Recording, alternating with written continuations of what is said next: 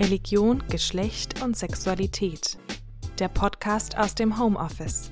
Eine digitale Bricolage. Heute mit einem Beitrag von Dr. Katharina Poggendorf-Kakar zum Thema Frauen in Indien, Leben zwischen Unterdrückung und Widerstand. Die dominante soziale und religiöse Gruppe Indiens sind die Hindus. Das Schicksal und der Status ihrer Frauen ist seit geraumer Zeit immer wieder Thema westlicher Medien.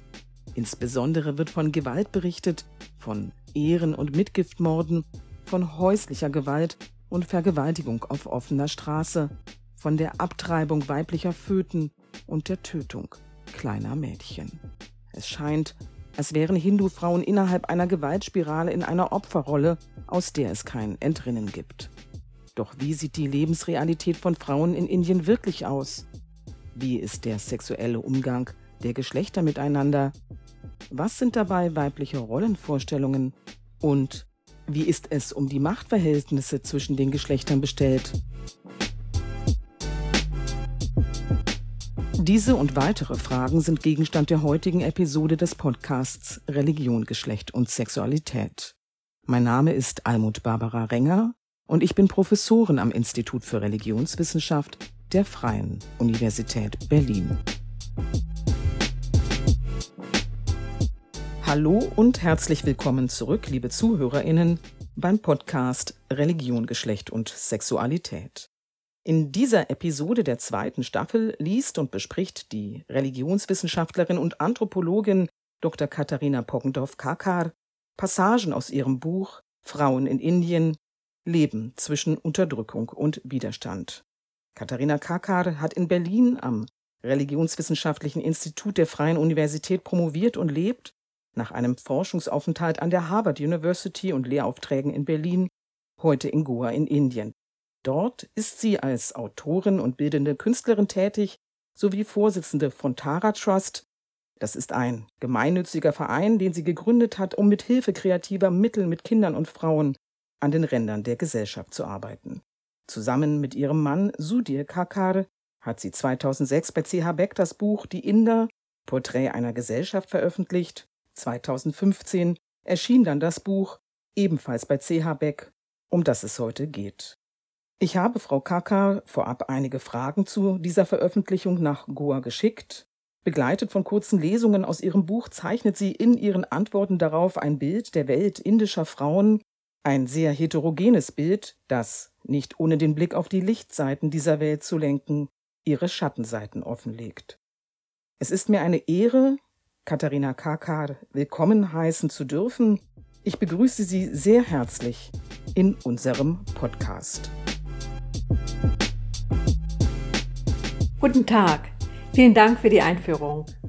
Ich freue mich heute unter anderem über mein Buch Frauen in Indien, Leben zwischen Unterdrückung und Widerstand mit Ihnen sprechen zu können und dabei das Thema der Liebe und Erotik, aber auch der systemischen Gewalt in den Mittelpunkt zu rücken.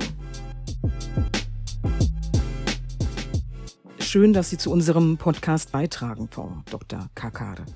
Wenn wir Indien und Sexualität zusammendenken, haben viele von uns Darstellungen vor dem inneren Auge, die vor Sinnlichkeit und Erotik nur so strotzen. Bilder und Geschichten, die in Mythologie, Kunst und Tempelbau ihren festen Platz haben.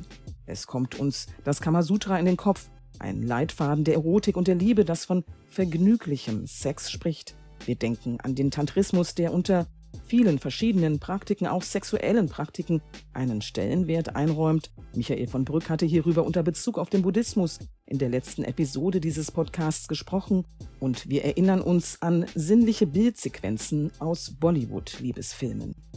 Doch tatsächlich sind Liebe und Sex keineswegs Teil des öffentlichen Lebens und das Ausmaß der Gewalt gegen Mädchen und Frauen ist, wenn wir den Berichten der Medien trauen, erschreckend hoch.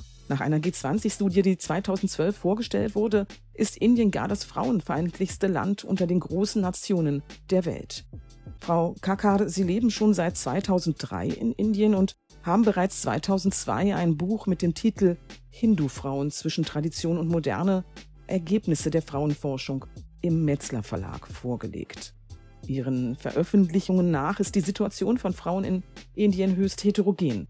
Was ist hierzu zu sagen? Was vermittelt uns die indische Kultur selbst hierzu? Eine Kultur, die Sie inzwischen so gut kennen.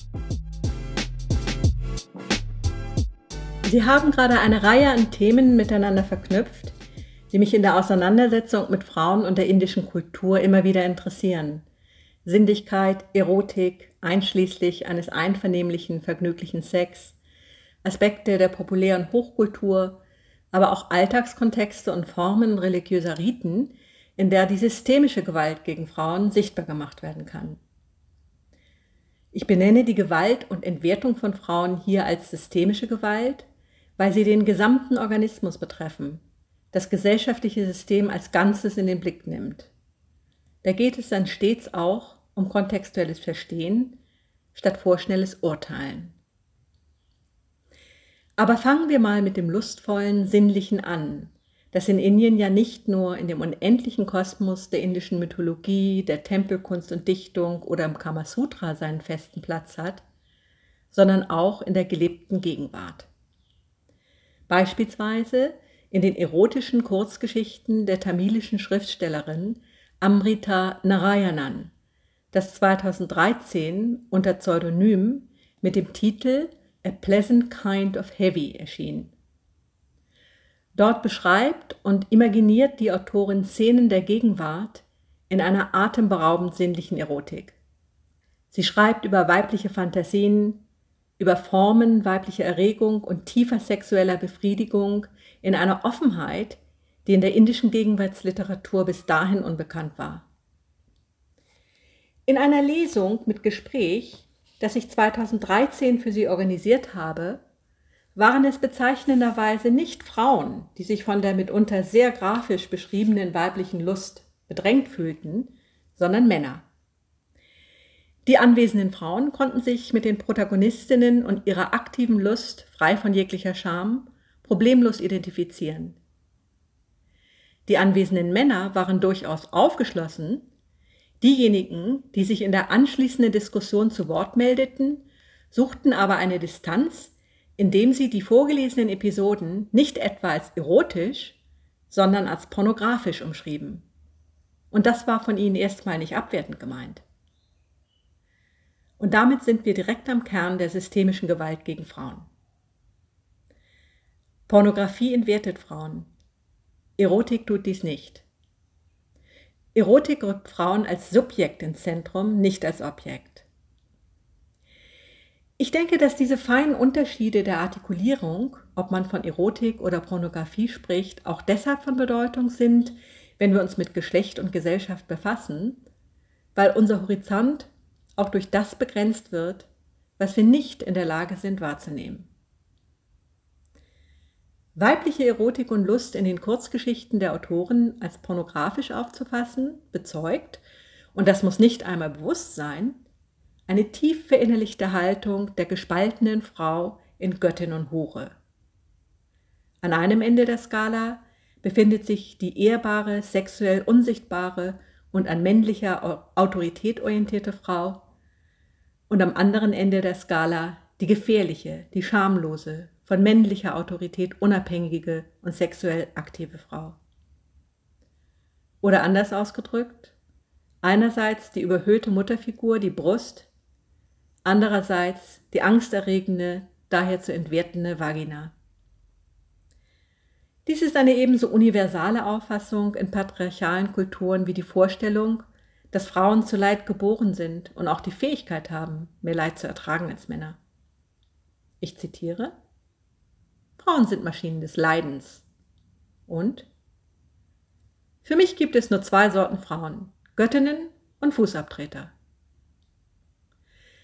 Diese beiden Zitate stammen von dem gefeierten Künstler Pablo Picasso in einem Gespräch mit seiner geliebten Françoise Gillot aus dem Jahre 1943. Von Interesse, um sich weiblicher Sinnlichkeit und Erotik in Indien anzunähern, sind nicht diese universalen Stereotypen der beiden Enden der Skala, die Picasso so klassisch als Göttin und Hure umschreibt und auf die ich später noch zurückkommen werde, sondern was interessant ist, sind die Zwischenräume, also unerwartete Lebensentwürfe, so wie sie in den Kurzgeschichten Amrita Narayanans beschrieben werden. Dort ist unter anderem von Frauen die Rede, die ihre Wut einer ihnen versagten erotischen Lebendigkeit adressieren, indem sie sich ihre Erotik auf unterschiedlichste Art und Weise zurückerobern, auch mit Hilfe von Trauer. Vielleicht ist es kein Zufall, dass die Autoren in ihrer Ausdrucksstärke und ihrem Mut in der Umschreibung weiblicher Lust aus Tamil Nadu stammt, einem Bundesstaat im Süden Indiens, aus dem mit die frühesten überlieferten Anthologien des Erotischen stammen, nämlich beispielsweise die dichterische Sammlung Kuruntogai, das ist circa aus dem ersten Jahrhundert. Dieses altindische Werk, wie auch andere Anthologien aus Tamil Nadu, verbinden in emotionaler und sinnlicher Intensität Aspekte des erotischen Diskurses und mystischer Hingabe. Ihr Einfluss schwingt bis heute nach, beispielsweise indem Poesie aus dem Kurun Tokai sich in Liedern populärer tamilischer Filme wiederfindet.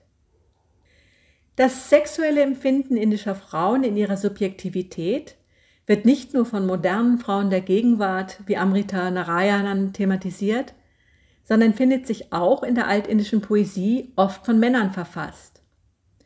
Und ich zitiere hier einmal zur Anschauung ein kurzes Gedicht aus dem Gaha Satasai im Sanskrit Gata Saptasati, einer Sammlung, die zwischen dem zweiten und sechsten Jahrhundert entstanden ist und sich mit Lust und Liebe aus der Sicht junger, unverheirateter und auch verheirateter Frauen befasst.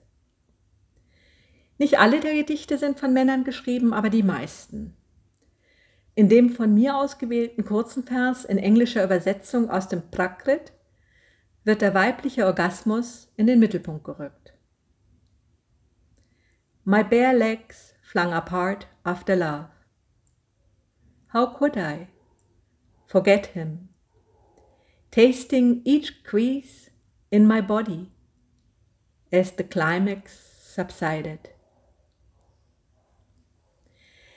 Während in den Texten der Veden und vielen anderen altindischen Texten die destabilisierenden Gefahren des Erotischen weit stärker betont werden als das Vergnügliche, verlagert sich der Fokus ab dem zweiten vorchristlichen Jahrhundert für mehrere Jahrhunderte stärker auf die Hervorhebung und Preisung des Erotischen. Es haben sich aus dieser Zeit Texte aus Tamil Nadu, Maharashtra bis hin nach Madhya Pradesh erhalten, die von diesem goldenen Zeitalter des Erotischen Zeugnis ablegen, wie Narayanan es einmal anderswo zusammenfasste. Ein Beispiel ist das eben zitierte Gedicht. Andere wären die Sangam-Dichter Tamil Nadus, die Poesie Kalidasas und auch Bhatriharis sowie das Kamasutra selbst. Diese Phasen erotischer Preisung wechseln sich in den folgenden geschichtlichen Epochen Indiens immer wieder mit Phasen brahmanischer Strenge ab, in der die Abwehr des Erotischen überwiegt. Heute befindet sich Indien, etwas vereinfacht ausgedrückt, in einer Phase, in der traditioneller Puritanismus, der die erotische Freizügigkeit in Indien gerne als schlechten Einfluss des Westens abstempelt, um sich die Auseinandersetzung mit der eigenen Geschichte zu ersparen, in der also traditioneller Puritanismus und erotische Romantik miteinander ringen. Natürlich ist die sexuelle Lust und Freiheit von Frauen wie sie in den altindischen Geschichten und den Gegenwartsgeschichten von Amrita Narayanan dargestellt werden, nur eine von vielen indischen Realitäten. Aber man sollte nicht aus dem Blick verlieren, dass es in der indischen Geschichte immer Frauen gegeben hat, die weder bereit waren, ihr Leben nach kulturellen Rollenvorstellungen auszurichten, noch sich den gesellschaftlichen Vorstellungen von Heirat, Ehrbarkeit, Weiblichkeit und Unterwürfigkeit anzupassen. Das gilt nicht nur für die jüngere Vergangenheit, sondern zieht sich durch alle Epochen. Ich gebe in aller Kürze zwei Beispiele. Im 12. Jahrhundert lebte in Südindien die Rebellin und Mystikerin Akka Mahadevi, die die patriarchale Dominanz ihrer Zeit herausforderte, indem sie nackt auf der Suche nach dem Göttlichen durchs Land wanderte. ein Privileg, das gewöhnlich Männern vorbehalten ist. Frauen haben sich zu bekleiden. Sie benutzte ihr Körperbild, um ihren Kritikern zu trotzen. Ich zitiere Bruder, du bist angezogen von der Schönheit dieser wogenden Brüste, dieser überfließenden Jugend. Ich bin keine Frau, Bruder, keine Hure. Ein weiteres eingängiges Beispiel ist die Kurtisane Modupalani, die 1730 bis 1790 lebte und über 30 Jahre außerehelich mit dem König von Tanjavur zusammenlebte. Sie schrieb ein außergewöhnliches Buch weiblicher Lust und Eifersucht in Versform mit dem Titel The Appeasement of Radhika, das bereits zu ihren Lebzeiten als literarisches Meisterwerk gefeiert wurde, später in Vergessenheit geriet und heute auch in englischer Übersetzung wieder aufgelegt wurde. Starke Frauen wie Akamahadevi oder Mudupalani, die ein Leben nach eigenen Maßstäben leben, gibt es in fast jeder indischen Familie, auch in meiner. Dort war es die Tante meines Mannes, die nach nur drei Monaten Ehe jung verwitwete und sich weigerte, sich in dieses trostlose Schicksal zu fügen. Sie setzte durch, zum Studieren nach Amerika zu gehen, kehrte nach Indien zurück, baute sich eine eindrucksvolle berufliche Karriere auf und lebte, in ihrer Zeit ungeheuerlich, offen mit Liebhabern, ohne jemals wieder zu heiraten. Was ich mit dieser kleinen Einführung erotischer Freiheit, die Frauen sich nehmen und stets genommen haben, zum Ausdruck bringen möchte, ist auch Folgendes. So wenig, wie wir die Lebenskultur beispielsweise der Norweger und Italiener über einen Kamm scheren würden, so wenig homogen sind die Lebensformen, Freiheiten und auch sexuellen Vorstellungen von Frauen in Indien. Sie reichen von brutalster Unterdrückung bis hin zu größter Freiheit. Vielen Dank, Frau Kakar, für diesen kleinen Vortrag aus Goa in Indien. Das war eine wunderbare Einführung in die vielen verschiedenen Erfahrungs- und Wahrnehmungshorizonte, in die Frauen in Indien gestellt sind. Wir haben es in Indien, was die erotischen Freiheiten und Unfreiheiten von Frauen und Sexualvorstellungen im Allgemeinen angeht, so zeigt ihre Einführung mit einer ausgeprägten Heterogenität zu tun. Das Bild Indiens als Land der sexuellen Gewalt und der Vergewaltiger, das uns dem gegenüber in jüngerer Zeit aus den Medien entgegentritt, mutet recht einseitig an. Es ist dominiert von Schlagzeilen wie denen, die im Dezember 2012 um die Welt gingen. Damals kam es in der Stadt Delhi zu einer brutalen Gruppenvergewaltigung einer 23-Jährigen mit tödlichem Ausgang. Oder von der jüngsten Schreckensnachricht, gerade erst starb wieder Anfang Oktober eine junge 19-jährige Frau aus der untersten Kaste an den Folgen einer Vergewaltigung. Was meinen Sie, Frau Dr. Kakar, die Sie bei 20 Jahre in Indien leben? Der Darstellung der Medien nach sind in Indien Formen sexueller Gewalt in den Traditionen kulturell untermauert und Vergewaltigung gehört strukturell dazu. Wie ist diese Darstellung einzuschätzen? Ist sie ungerechtfertigt? Entspricht sie Tatsachen? Und Sie wollten auch ein paar Passagen aus Ihrem Buch vorlesen.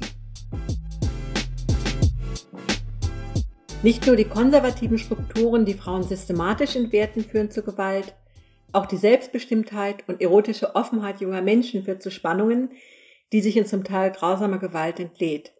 Ein Grund, warum sich Indien den Ruf eingehandelt hat, ein Land der Vergewaltiger zu sein. Doch erst einmal ein paar Fakten. Laut der American Medical Association 1995 ist sexuelle Gewalt die am häufigsten nicht angezeigte Gewalttat weltweit. Schaut man sich Statistiken an, so muss stets mitgedacht werden, dass es schwierig ist, Dunkelziffern einzuschätzen. Die Schätzungen zu nicht angezeigten Vergewaltigungen in Indien schwanken erheblich. In den USA wird angenommen, dass 65 bis 73 Prozent der Fälle nicht zur Anzeige kommen. In Indien sind es zwischen 54 und 90 Prozent. Im Schnitt wird in Indien ungefähr alle 22 Sekunden eine Frau vergewaltigt, die meisten von ihnen niedrigkastig oder aus den Stammeskulturen. Selbst wenn man eine Dunkelziffer von 90 Prozent nicht angezeigte Vergewaltigung für Indien in Betracht zieht und diese einrechnet in das Verhältnis von Vergewaltigungszahlen pro 100.000 Einwohner, schneidet Indien im Vergleich immer noch, entschuldigen Sie, dass ich das so ausdrücke, in Anführungsstrichen besser ab als viele andere Länder. Mit anderen Worten, in Indien wird nicht häufiger vergewaltigt als in vielen anderen Ländern.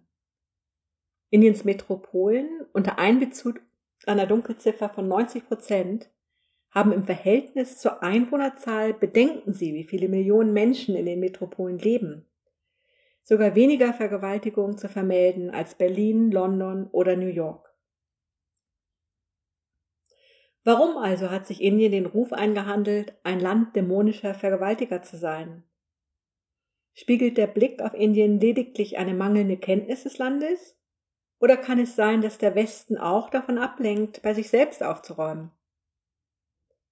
Möglicherweise ist es einfacher, Kulturen, die wir kaum verstehen, als archaisch und gewalttätig zurückzuweisen, statt eigene Perversionen, die ähnlich archaisch und gewalttätig sind, deutlicher zu thematisieren. Oder trifft die Empörung möglicherweise doch einen empfindlichen Kern der indischen Identität, der sich von Vergewaltigungstaten in anderen Ländern unterscheidet? Vielleicht scheut Indien sich, die wesentlichen Fragen zu stellen. Warum es beispielsweise eine so außerordentliche Brutalität in indischen Vergewaltigungsfällen gibt, insbesondere bei Gruppenvergewaltigungen. Oder warum ist der Umgang mit den Opfern oft so entwertend?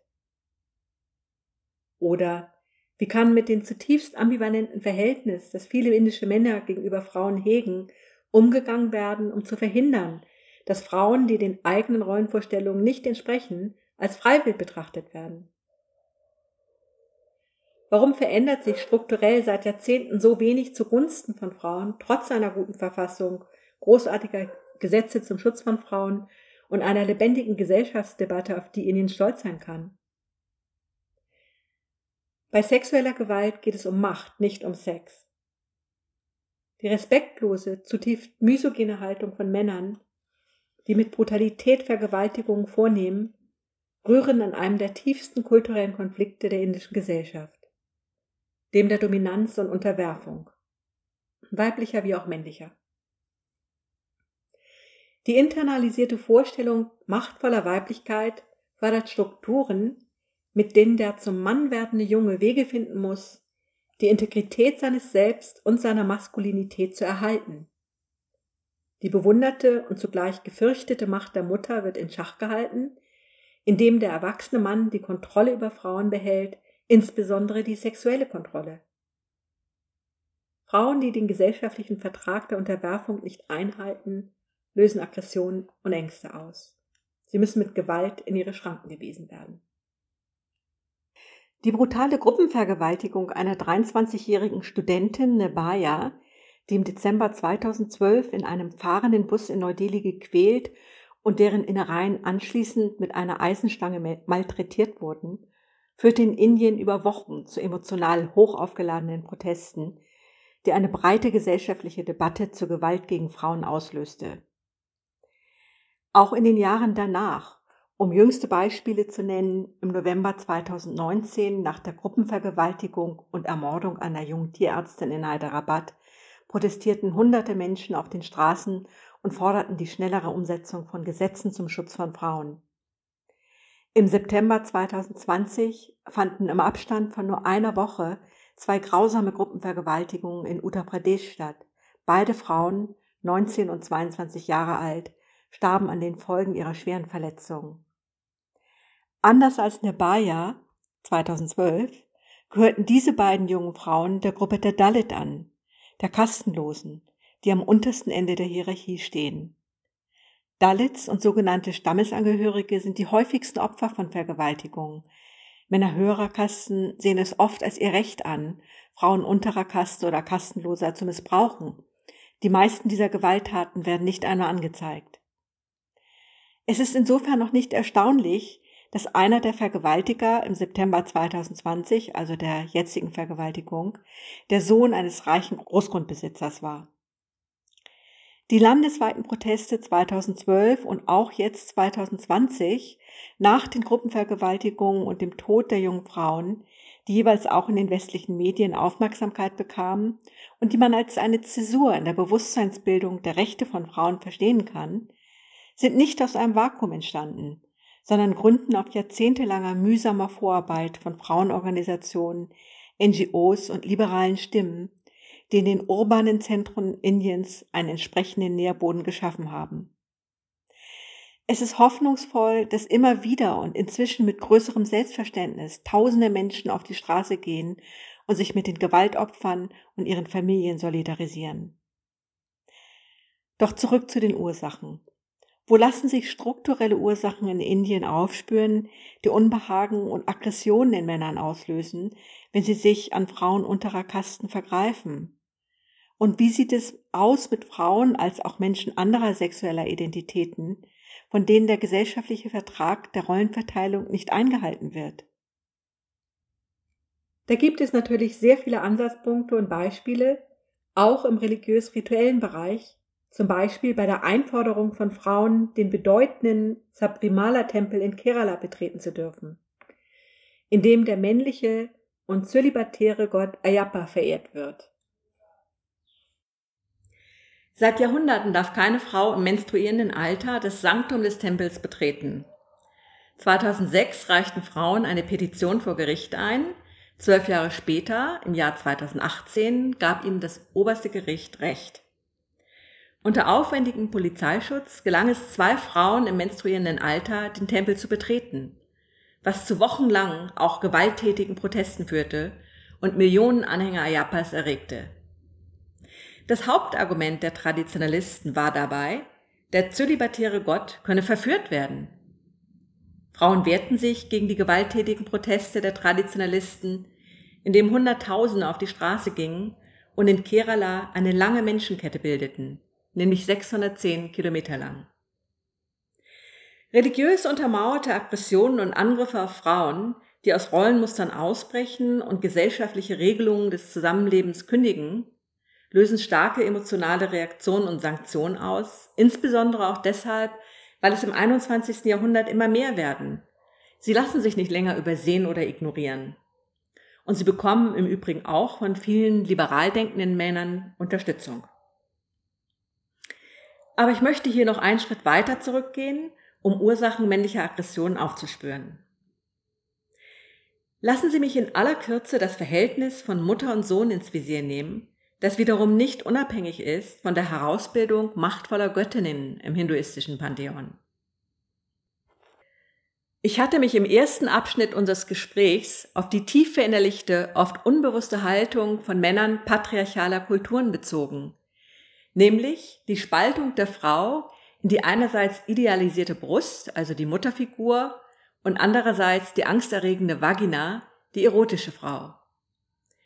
Es ist in vielen sozialwissenschaftlichen Studien darauf verwiesen worden, dass die intensivste und machtvollste Beziehung in Indien die zwischen Mutter und Sohn ist, was auch dazu führt, dass indische Mütter bis heute eine beachtliche moralische Macht insbesondere gegenüber Söhnen ausüben können. Söhne, die sie ein ganzes Leben lang verhätschelt haben.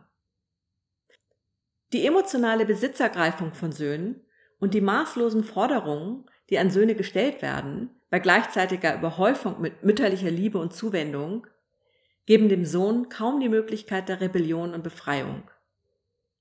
Der einzige Weg, der ihm bleibt, ist Idealisierung und Respekt, gepaart mit einer tiefen, dem Bewusstsein selten zugänglichen Ambivalenz gegenüber ihrer bedrohlichen Sexualität. Eine von Anne Godsons Gold in den 90, er 80er Jahren aufgenommene und von Frauen mündlich erzählte Geschichte aus Rajasthan, Nordwestindien, veranschaulicht diesen Konflikt von Söhnen und ihren Müttern. Und ich lese im Folgenden aus Kapitel 5 meines Buches Frauen in Indien. Für diejenigen von Ihnen, die möglicherweise mit der indischen Mythologie nicht so vertraut sind, die Geschichte, die ich jetzt gleich vorlese, handelt von der großen Muttergöttin Devi, auch Shakti genannt, und ihre Söhne hier sind die drei bedeutenden Götter des hinduistischen Pantheons, Brahma, Vishnu und Shiva, hier Shankar genannt. Shakti ging mit gefalteten Händen zu Brahma und sagte, heirate mich. Mutter, du bist meine Mutter, wie kann ich dich heiraten? Sie antwortete, du Arschloch, und sie schnitt seinen Kopf mit ihrem Diskus ab und verbrannte ihn. Dann ging sie zu Vishnu und dasselbe ereignete sich. Schließlich ging sie zu Shankar, der sich dachte, sie hat meine beiden Brüder getötet. Wenn ich mich weigere, tötet sie auch mich. Sie ist meine Mutter. Ich werde allem zustimmen und am Leben bleiben. Er sagte, Natürlich heirate ich dich, aber erst einmal beruhige dich. Ich heirate dich, aber zuerst musst du mir etwas versprechen. Sie hatte drei Augen. Gib mir das mittlere. Also gab sie Shankar das mittlere. Nun lass uns heiraten. Erst erwecke meine Brüder wieder zum Leben und die 33 Millionen Götter und Göttinnen und die 52 Bairojis. Diese kurze Erzählung veranschaulicht, wie das Thema Zerstörung, Verhandlung, Wiederherstellung zu einem entscheidenden kulturellen Paradigma der Anerkennung weiblicher Macht und ihrer Kontrolle durch männliche Autorität wird. Es sind die Wiederholung von spezifischen Themen. Die weiblich-mütterliche Aggression in der hier zitierten Geschichte kommt in einer Vielzahl anderer Mythen zum Ausdruck die über gesellschaftliche Konflikte und Wertvorstellungen einer Kultur Zeugnis ablegen. Die aus dem Mutterkonflikt resultierende Notwendigkeit männlicher Kontrolle ist ein Thema, das sich wie ein roter Faden durch Indiens Kulturgeschichte zieht und, wie wir gesehen haben, auch im modernen Indien von großer Aktualität ist. Hinzu kommen die inzestuösen Wünsche der Mutter nach dem Sohn und umgekehrt. Indiens Mythologie ist gespickt mit Geschichten der sexuell aktiven und somit gefährlichen Frau, die kontrolliert werden muss, um Machtverhältnisse im Gleichgewicht zu halten. Ich möchte hier zur Veranschaulichung eine weitere Geschichte zusammenfassen, auch aus einem alten urindischen Text. Da geht es um eine Dämonin, nämlich Langzunge. Langzunge tat nichts anderes, als Soma zu lecken, man muss dazu sagen, Soma ist eine ausgepresste weißliche Flüssigkeit, vermutlich ein Pilz, die als Ritualtrank zu ekstatischen Zuständen geführt haben soll. Und äh, die Assoziation von Soma und Sperma braucht hier keiner weiteren Erläuterung. Langzunges nicht endender Appetit für Soma gefährdete die kosmische Ordnung, da ohne Soma keine Opfer mehr durchgeführt werden konnten. Die Götter wollten das Soma für sich allein, und so wurde der gut aussehende Jüngling Sumitra von Gott Indra, das ist der indische Zeus, zu Langzunge geschickt, mit der Absicht, sie zu verführen. Langzunge schickte ihn nach Hause mit den Worten Du hast nur einen Penis, ich aber habe Mösen an jedem Körperglied, an diesem Glied und an jenem Glied. Als er von Langzunges Zurückweisung hörte, stattete Indra Sumitra mit einer Vielzahl an Penissen aus um Langzunge befriedigen zu können. Diesmal hatte der Jüngling Erfolg. Einmal in sie eingedrungen, blieb er aber in ihr stecken, so dass es für Indra ein leichtes war, die Dämonin Langzunge zu töten.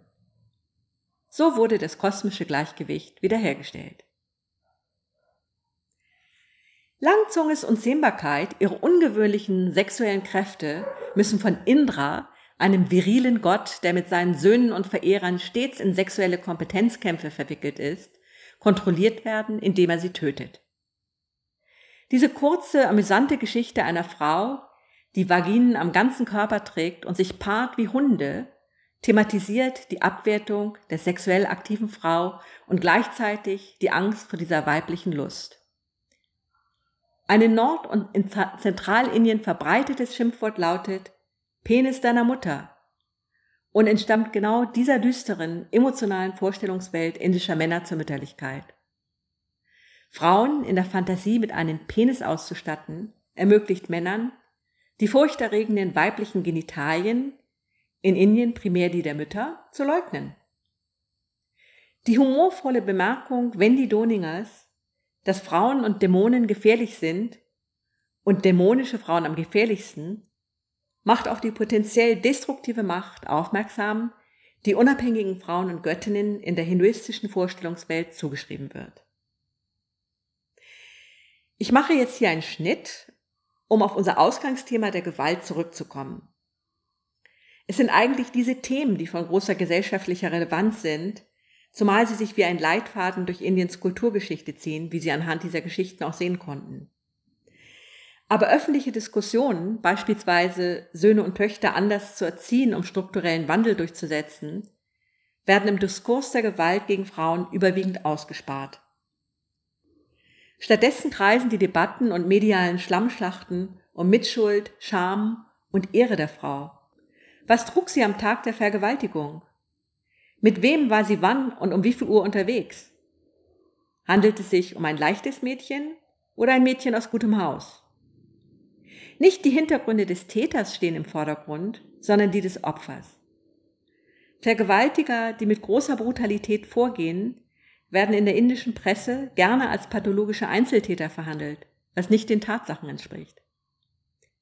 Sich nicht mit den gesellschaftlichen Wurzeln dieses starken Aggressionspotenzials gegenüber bestimmten Frauen auseinanderzusetzen, ist ebenso ein Aspekt der indischen Schamkultur wie den Ehrenkodex einer ganzen Nation an die sexuelle Reinheit der Frau zu binden. Eben weil die Ehre der Frau und somit die Ehre ihrer Familie, ihres Clans, der ganzen Nation an ihre gezähmte oder unterdrückte Sexualität gekoppelt ist, lassen sich Frauen aus Angst vor öffentlicher Beschämung oft zum Schweigen bringen. Lassen Sie mich das Thema der strukturellen Gewalt gegen Vergewaltigungsopfer abschließen mit der Skizzierung einer zweiwöchigen Undercover-Aktion von Journalisten im Einzugsbereich Delhi. Das war versteckte Kamera im April 2012. Mit dieser Aktion sollte die Haltung von Polizisten gegenüber Vergewaltigungsopfern offengelegt werden und sie brachte zutiefst verstörende Ergebnisse vor. Stets wurde das Opfer verantwortlich gemacht.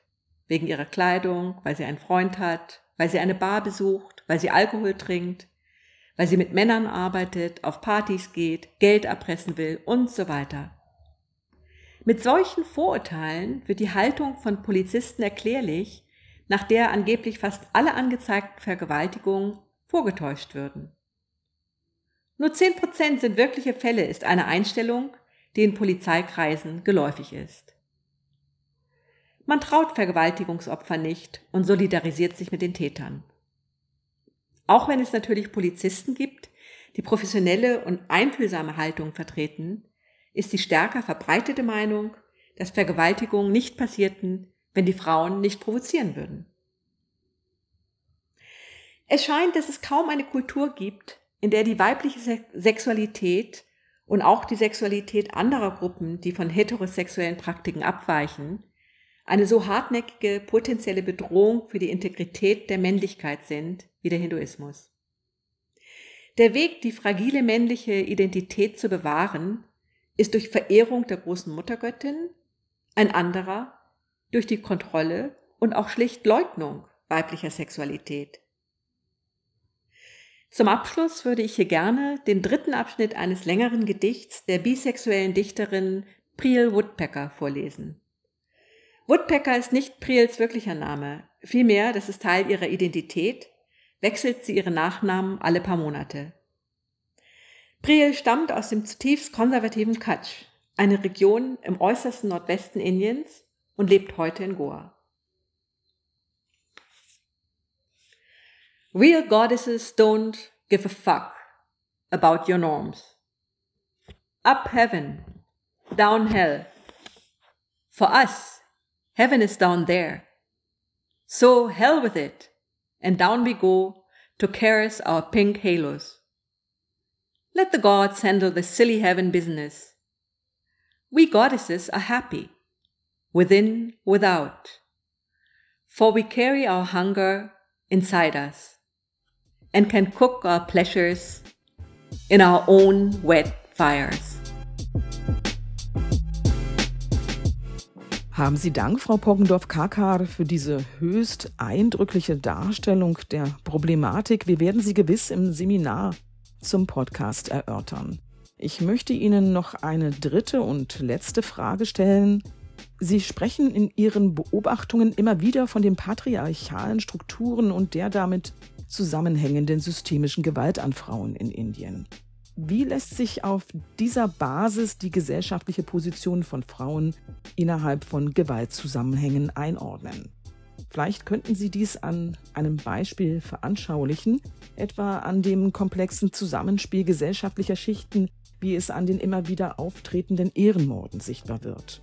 Und wie reagieren Betroffene, insbesondere Frauen, auf die Machtverhältnisse und die Gewaltausübung? Lassen Sie mich mit einem feurigen Zitat beginnen. Frauen haben nicht dem Rat der Männer zu folgen, sie müssen Männer leiten. Wir vermitteln ihnen, du musst deinen Bruder, deinen Mann, deinen Vater, deinen Sohn leiten. Frauen müssen Führer, nicht Gefolgschaft werden.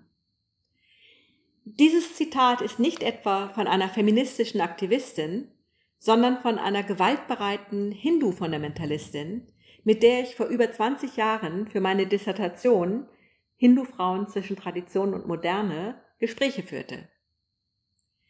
Mit Werten wie diesen, die auf Klischees von idealer indischer Weiblichkeit aufbauen, statt eine stärkere Gleichberechtigung der Geschlechter einzufordern, werden viele Frauen und Männer in Indien leichter erreicht als mit liberalen Werten wie Gleichberechtigung. Wir müssen also zuhören, mit welchen Vorstellungen, welchen Symbolen heute in Debatten zum Schutz von Frauen gearbeitet wird, um zu verstehen, welche Strukturen auch in der Sprache der Gewalt greifen. Denn selbst dort, wo Frauen und Männer geschlechtsspezifische Diskriminierung wahrnehmen, stellen sie oft das System nicht in Frage.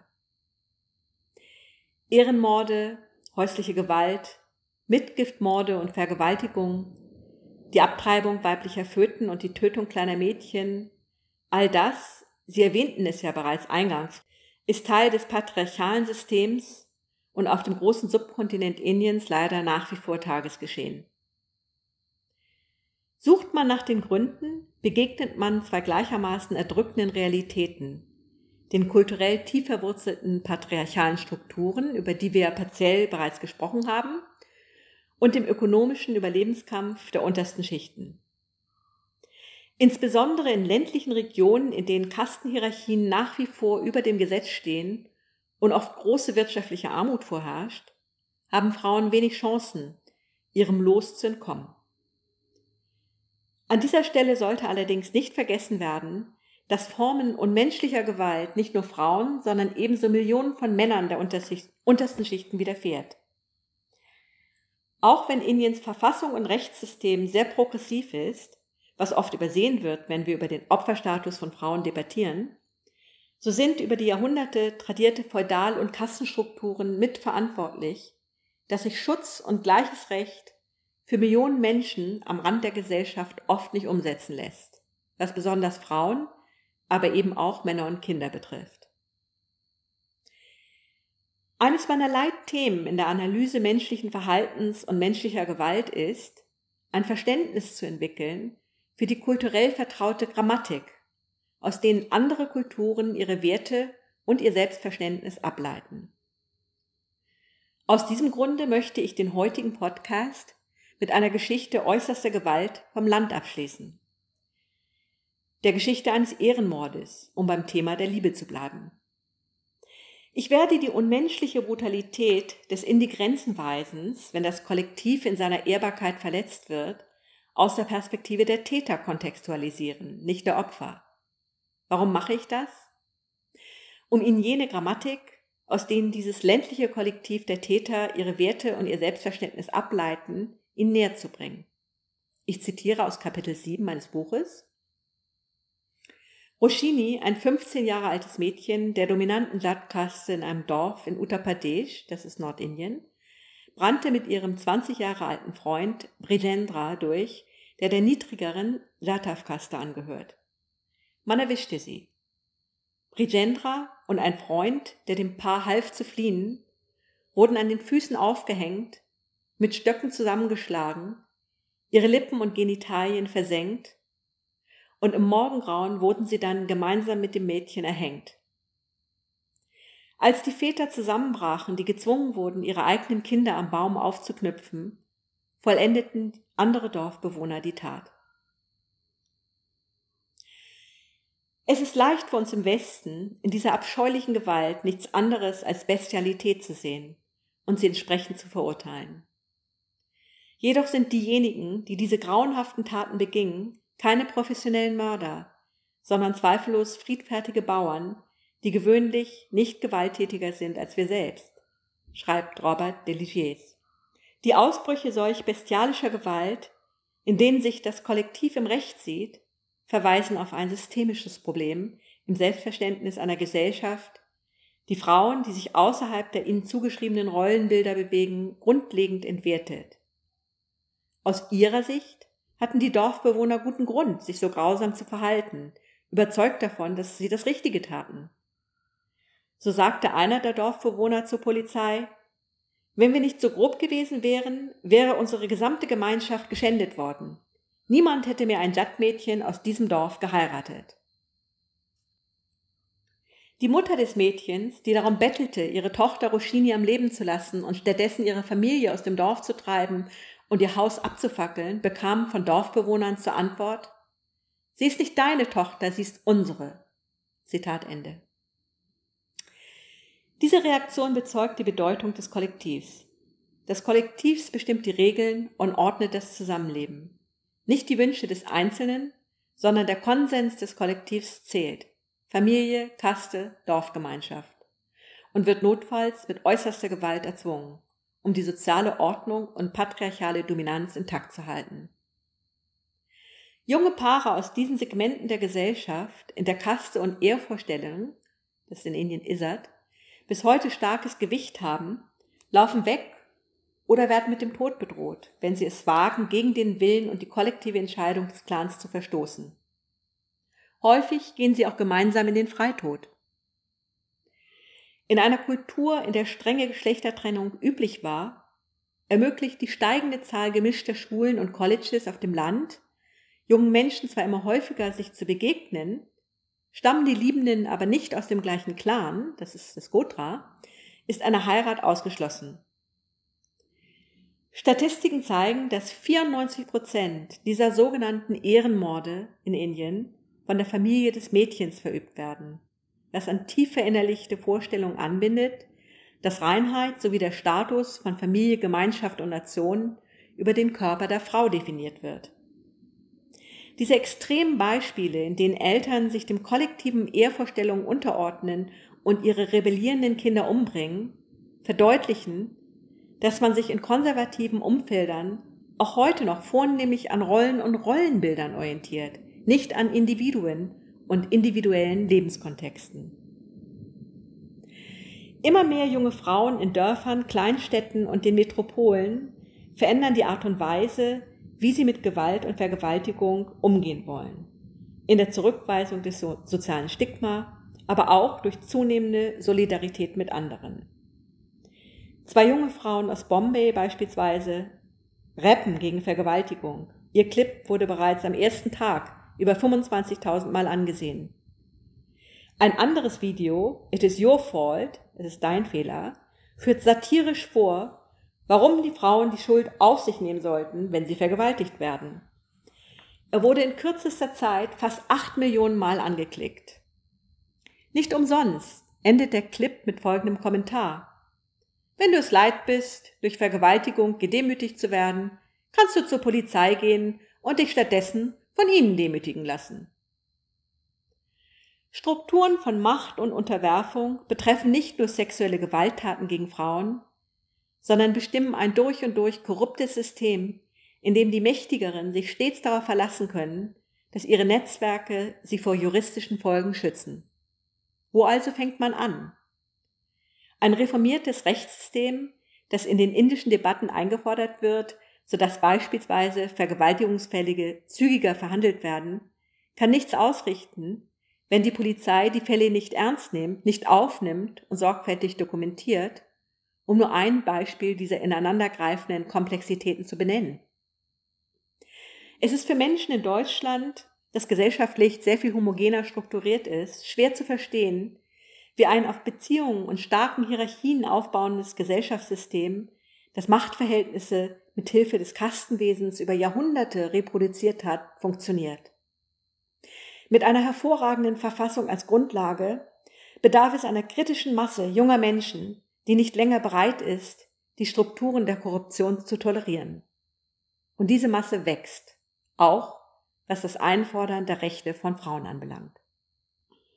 Spätestens seit 2012 wird über die vielschichtigen Themen der alltäglichen Gewalt, ob es um Brautverbrennung geht oder Mädchenentführung, um entstellende Säureanschläge, Abtreibung weiblicher Föten, Vergewaltigung oder häusliche Gewalt, nicht länger nur hinter verschlossenen Türen von Frauenorganisationen, liberalen Kreisen oder in Universitäten diskutiert. Der öffentliche Diskurs hat viele junge Frauen und genauso auch Männer ermutigt, sich in neuen Initiativen zu organisieren und gegen patriarchale Dominanz aufzubegehren. Gewalt gegen Frauen in Indien ist allgegenwärtig, der Widerstand aber auch. Indische Frauen sind heute überall in ihrem Einsatz für andere Frauen sichtbar, wenn man sich die Mühe macht, genau hinzuschauen. Ein erster feministischer Blog, Ultraviolet, sorgte für Aufsehen, ebenso die Pink Chadi Campaign, das ist die rosa Unterhosen Kampagne, die 2009 als Reaktion auf eine rechtsfundamentalistische Gruppe ins Leben gerufen wurde, die in einer Bar in Mangalore Frauen verprügelt hatte und drohte, dasselbe am Valentinstag mit jungen Paaren zu tun. Die Aktivistinnen der Pink Chadi Campaign stellten dem Anführer der Prügelbande am Valentinstag hunderte rosa Unterhosen per Kurier zu. Junge Frauen und Männer gründeten das Blank Noise Projekt, eine Online-Kampagne, die Kunst gegen sexuelle Belästigung einsetzt. Viele weitere Bewegungen, wie die Pinchalatot-Bewegung, die sich gegen Ausgangssperren von Frauen in Studentenwohnheimen in indischen Metropolen zur Wehr setzen, oder die Bewegung Why Loiter, basierend auf dem gleichnamigen Buch, die beansprucht, Frauen im männlich dominierten öffentlichen Raum sichtbar zu machen. Sie alle sind in der indischen Gesellschaftsdebatte nicht mehr wegzudenken. Ein großer Teil der ungefähr 200 Millionen Frauen zwischen 90 und 30 Jahren lebt in indischen Kleinstädten und in den Metropolen. Es sind diese jungen Frauen, die die Werte der Individualisierung und Selbstbestimmung stärker angenommen haben als die Männer. Der Zusammenprall zwischen Tradition und Moderne ist als Folge auch ein Zusammenprall der Geschlechter, der manchmal gewalttätig und tragische Konsequenzen nach sich zieht. Das Aufbegehren vieler junger Frauen und ihre Widerstandsaktionen bilden heute parallele Machtstrukturen in der Öffentlichkeit, auch wenn es alarmierend ist, dass nationalistische Institutionen eine Festigung bestehender patriarchaler Strukturen weiter forcieren. Der organisierte Widerstand gegen männliche Gewalt geht aber nicht nur von der neuen Mittelschicht aus, von gebildeten Frauen und Männern in urbanen Regionen, sondern er wird in vielen ländlichen Regionen von malträtierten Frauen selbst initiiert. Dies können Einzelaktivistinnen sein oder Gruppen, wie beispielsweise die Gulabi Gang, das heißt Rosa Bande, deren Mitglieder, wenn sie in Aktion treten, als Erkennungsmerkmal knallrosafarbene Saris tragen. Die Gulabi Gang, gegründet im rückständigen Bundesstaat Uttar Pradesh und inzwischen in vielen Regionen Nordindiens aktiv, verprügelt Männer, die prügeln, geht gegen Kinderheirat vor engagiert sich, um den verbreiteten weiblichen Analphabetismus zu beenden. Gewaltbereitschaft basiert insbesondere bei niedrigkastigen Frauen auch auf der Erfahrung, dass das Rechtssystem und oft auch die Familie keinen Schutz bieten und sie die Verteidigung ihrer Rechte und ihres Körpers selbst in die Hand nehmen müssen. Unterdrückte Gruppen wie die Gulabi-Gang erschaffen so für sich selbst eine normative Welt, die ihnen Würde, Selbstachtung und Macht gibt. Dies gilt auch für gewaltfreie Initiativen im ländlichen Bereich, wie beispielsweise im Dorf Piplantari im zutiefst patriarchalen Bundesstaat Rajasthan.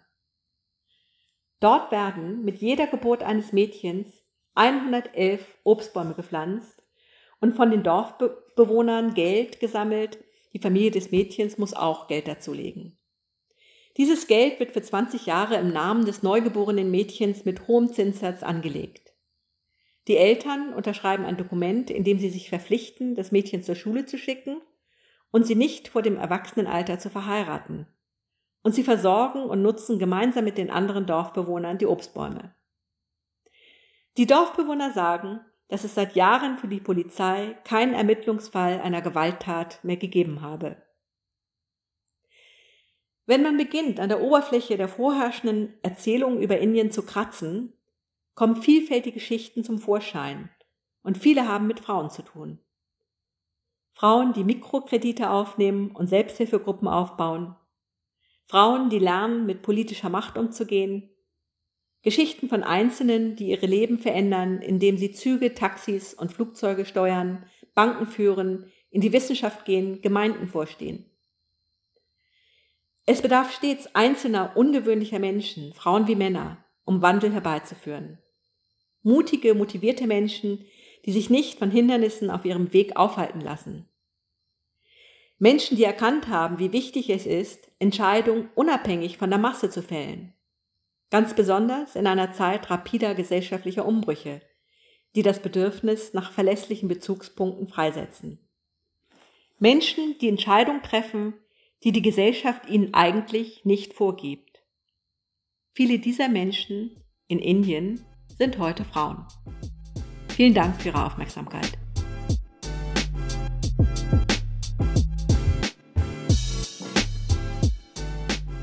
Sehr vielen Dank an Sie, Frau Kakar, für diese Ausführungen und für die Auszüge aus Ihrem Buch. Haben Sie Dank für Ihre Gedankenanstöße zu den Themen Liebe und Erotik im gegenwärtigen Indien. Danke auch für die nachdrückliche Schwerpunktsetzung auf die allgegenwärtige systemische Gewalt gegen Frauen. Es könnte deutlicher nicht sein. Katharina Poggendorf-Kakar steht für eine sozial verantwortliche Religionswissenschaft, der es ein Anliegen ist, kulturelle Muster und Stereotype, die es im religionswissenschaftlichen Gegenstandsfeld gibt, aufzubrechen, in ihrem Kontext zu verstehen und in Diskurse einzubinden, die auf dem Austausch der Religionswissenschaft mit anderen Fächern und der Gesellschaft beruhen. Wir werden uns in der Seminarsitzung zum Podcast darüber miteinander verständigen. Für alle die, die im Mittwochsseminar zum Podcast mit unserer Sprecherin nicht dabei sein können, sei ihr Buch Frauen in Indien nachdrücklich empfohlen, Sie arbeitet übrigens aktuell an ihrem ersten Roman, der in Indien spielt und sich thematisch unter anderem mit den Themen Tod und Klimawandel beschäftigt. Seien Sie gespannt auf diese etwas andere Veröffentlichung von Katharina Kakar. Ich selbst freue mich schon außerordentlich darauf. An diesen substanziellen Beitrag unserer Sprecherin zur Podcast-Reihe schließen wir in der nächsten Episode an mit einem Vortrag zum Thema Askese in Indien. Zu Gast ist dann Dr. Lydia Gusi, die ebenfalls Anthropologin und Religionswissenschaftlerin ist. Sie erinnern sich möglicherweise, in der letzten Episode unseres Podcasts hatte Michael von Brück auf den hohen gesellschaftlichen Stellenwert das Prestige von Asketinnen in Indien hingewiesen. Lydia Gusi erklärt in ihrem Beitrag, dass Askese immer eine kulturspezifische Definition von Entsagung, Enthaltsamkeit und Disziplinierung beinhaltet, die eine symbolische, spirituelle und systemische Wirkmächtigkeit erzeugen soll. Und sie beschreibt am Beispiel einer religiösen Bewegung im Osten Indiens die asketische Bedeutung strenger sexueller Enthaltsamkeit. Ich hoffe, Sie, liebe Zuhörerinnen, in dieser nächsten Episode wieder begrüßen zu dürfen. Bevor ich mich nun von Ihnen verabschiede, möchte ich mich noch einmal herzlich bei Katharina Poggendorf-Kakar für ihre wertvollen Worte bedanken. Außerdem danke ich der Stabsstelle für Presse und Kommunikation der Freien Universität Berlin unter Leitung von Carsten Wette und dem Center für digitale Systeme für die Veröffentlichungen dieser Episode. Mein Dank gilt außerdem meiner studentischen Mitarbeiterin Rahel Währer für Ton und Schnitt aus dem Homeoffice.